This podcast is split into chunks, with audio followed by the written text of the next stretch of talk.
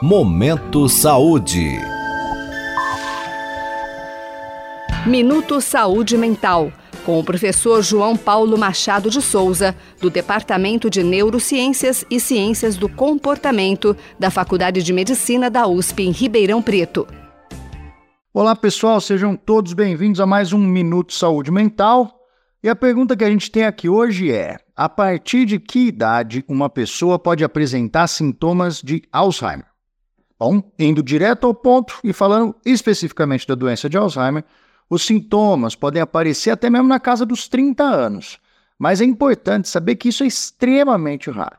Tá? Ainda existe uma confusão comum que faz com que a maior parte das pessoas compreenda qualquer quadro de perda de função cerebral, quando a pessoa começa a funcionar mal, né, ter esquecimentos, ter dificuldades é, de cálculo, de formar frase, como doença de Alzheimer. Isso é uma, uma generalização incorreta, tá?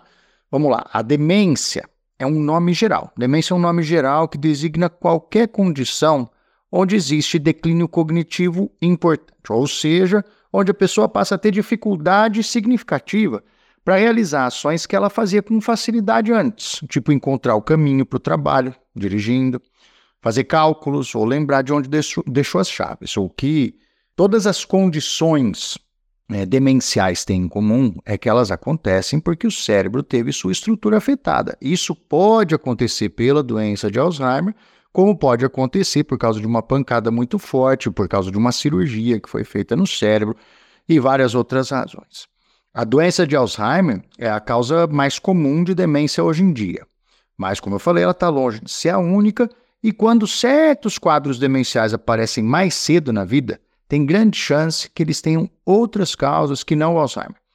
Um exemplo é a demência frontotemporal. A demência frontotemporal acontece quando as partes da frente, das laterais do cérebro, nas têmporas, por isso frontotemporal, começam a se degenerar por causa de algum processo, de alguma doença, várias vezes de transmissão genética.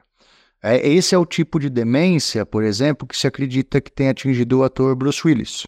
Então, a demência é considerada de início precoce quando ela atinge pessoas com menos de 65 anos. Sempre, para baixo de 65 anos, demência precoce. Mas somados, todos os casos de demência precoce são uma parcela pequena dos casos de demência em geral. Tá? Embora a gente tenha falado no início que os primeiros sintomas de Alzheimer podem aparecer mesmo aos 30 anos de idade ou na casa dos 30 anos, isso é extremamente incomum, e quando pessoas jovens começam a apresentar problemas afetivos, problemas de raciocínio, de memória principalmente, de comportamento, tem várias outras causas que precisam ser excluídas pelo profissional de saúde antes que seja feito um diagnóstico de demência.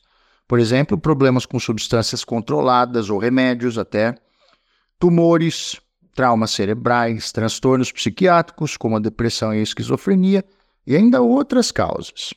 Portanto, se você tiver com sintomas cognitivos, aqueles de memória, esquecimento, raciocínio, controle de comportamento, que estão te incomodando, a melhor coisa a fazer é conversar com muita franqueza com um profissional de saúde. Às vezes as pessoas têm medo de procurar um profissional e receber uma má notícia, mas isso pode atrasar o tratamento. Tá? Então, conversar com toda a franqueza com um profissional de saúde para que ele faça uma investigação adequada e possa determinar qual que é a melhor linha de tratamento para você. Tá bom? Boa saúde mental, um excelente dia para todo mundo. Até a nossa próxima edição. Você pode participar deste boletim enviando suas dúvidas ou sugestões para o e-mail ouvinte@usp.br. Minuto Saúde Mental. Apresentação: Professor João Paulo Machado de Souza. Produção: Professores João Paulo e Jaime Alac. Apoio: Instituto Nacional de Ciência e Tecnologia em Medicina Translacional, uma iniciativa CNPq-FAPESP. Momento Saúde.